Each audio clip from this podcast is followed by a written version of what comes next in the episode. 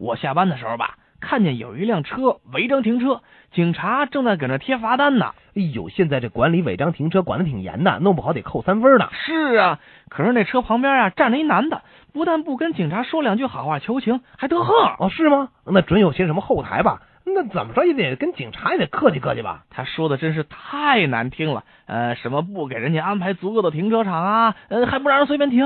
你们交警是干嘛吃的呀？又是什么老子愿意，老子有的是钱，不怕罚？哎呦，把人家交通警察脸都给气青了。这这这那没法不生气，搁谁都得生气，人家执法呀，那是因为他违章，又不是诚心跟他过不去。结果呢，交警同志一个劲儿往那车上贴罚单，本来贴一张就够了吧，人家一口气儿贴了五张，完了。哎，这要是一张扣两分，五张十分进去了，再加上罚款，嗯，也不少呢。我也是这么说呀，所以等交警走了之后，我就好心过去拍了拍那个人，说：“哎，你刚才就不会少说两句，少罚点钱，少扣点分，比什么不强啊？”哎呀，确确实真也该这么劝劝他。可是你猜那哥们给我回答了一句什么？猜猜猜不出来。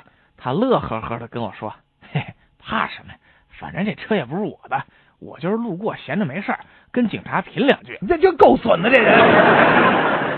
在气象台实习，终于知道了明日降水概率为百分之三十是怎么算出来的了。